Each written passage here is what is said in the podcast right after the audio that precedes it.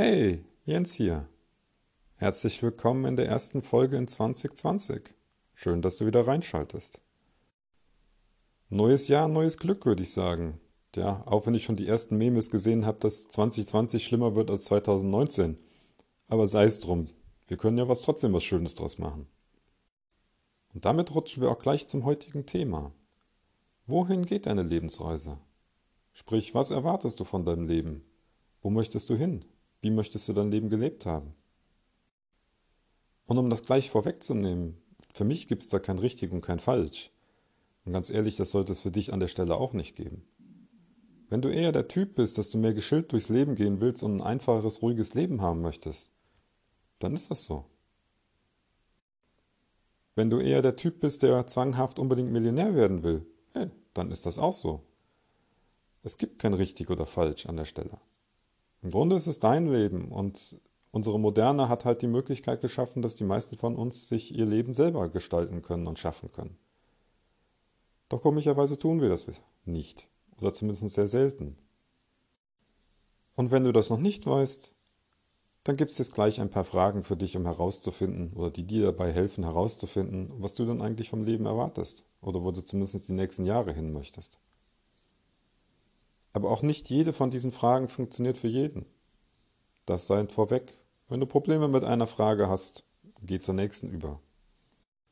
Außerdem erzwinge nichts. Manchmal brauchen die auch einfach Zeit, damit irgendwie dein Unterbewusstsein arbeitet und dir dann irgendwann die Antwort hochgibt.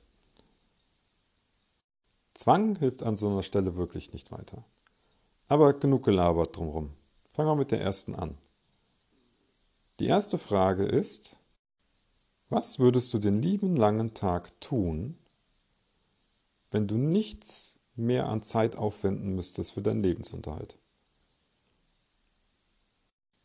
Stell dir einfach vor, das Grundeinkommen wäre durch, du kriegst jeden Monat dein Geld, du musst dich nicht mehr um Essen, Trinken, Behausung und sonstige Sachen kümmern, ist alles für gesorgt.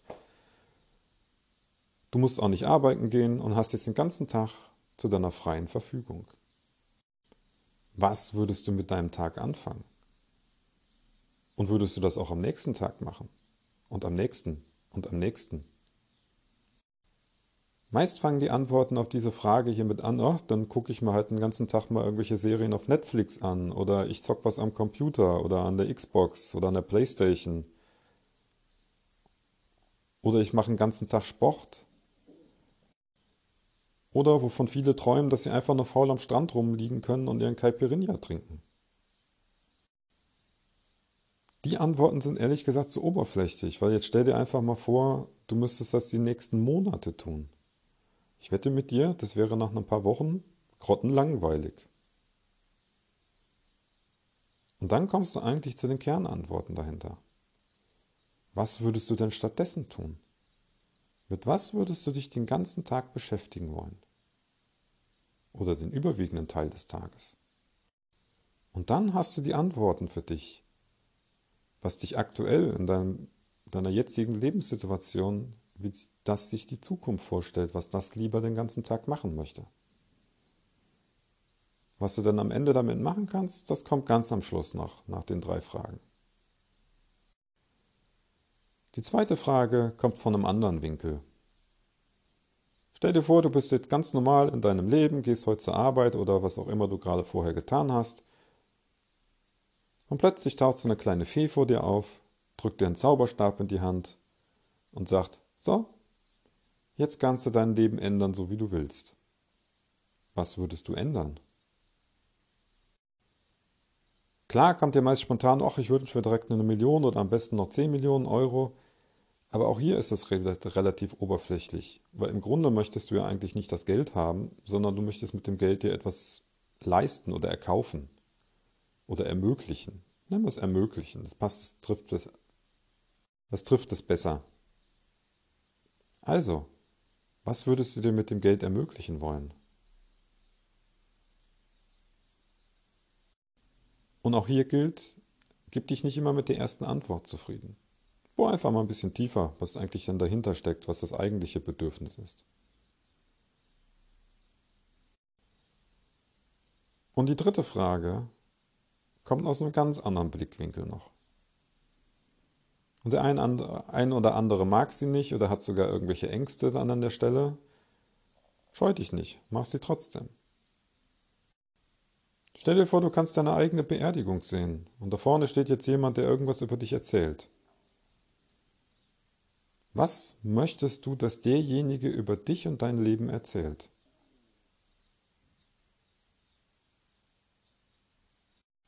Wie sieht das mit den Trauergästen aus? Sehen die das genauso wie der Redner? Sehen die das anders? Was möchtest du, dass die Leute über dich denken? Und natürlich gilt auch hier, nimm dir etwas Zeit dafür. Du kannst es nicht erzwingen. Beim einen hilft es, wenn er einfach sich auf die Couch setzt und einen Tee trinkt oder einen Kaffee trinkt und dann kommen irgendwann die Antworten mit ein bisschen Ruhe. Der andere hat es lieber beim Spazierengehen und vielleicht kommt die Antworten auch irgendwann bei dir unter der Dusche. Aber sie werden kommen. Und manchmal werden sie auch nicht unbedingt angenehm sein. Weil die Sache ist, wenn du dann solche Vorstellungen hast, versucht dein Kopf das automatisch wieder in Einklang zu bringen, wie dein jetziges Leben ist. Und je mehr dein jetziges Leben von deiner Wunschvorstellung entfernt ist oder überhaupt nicht damit übereinstimmt, desto mehr Unruhe gibt es in deinem Geist, in deinem Kopf.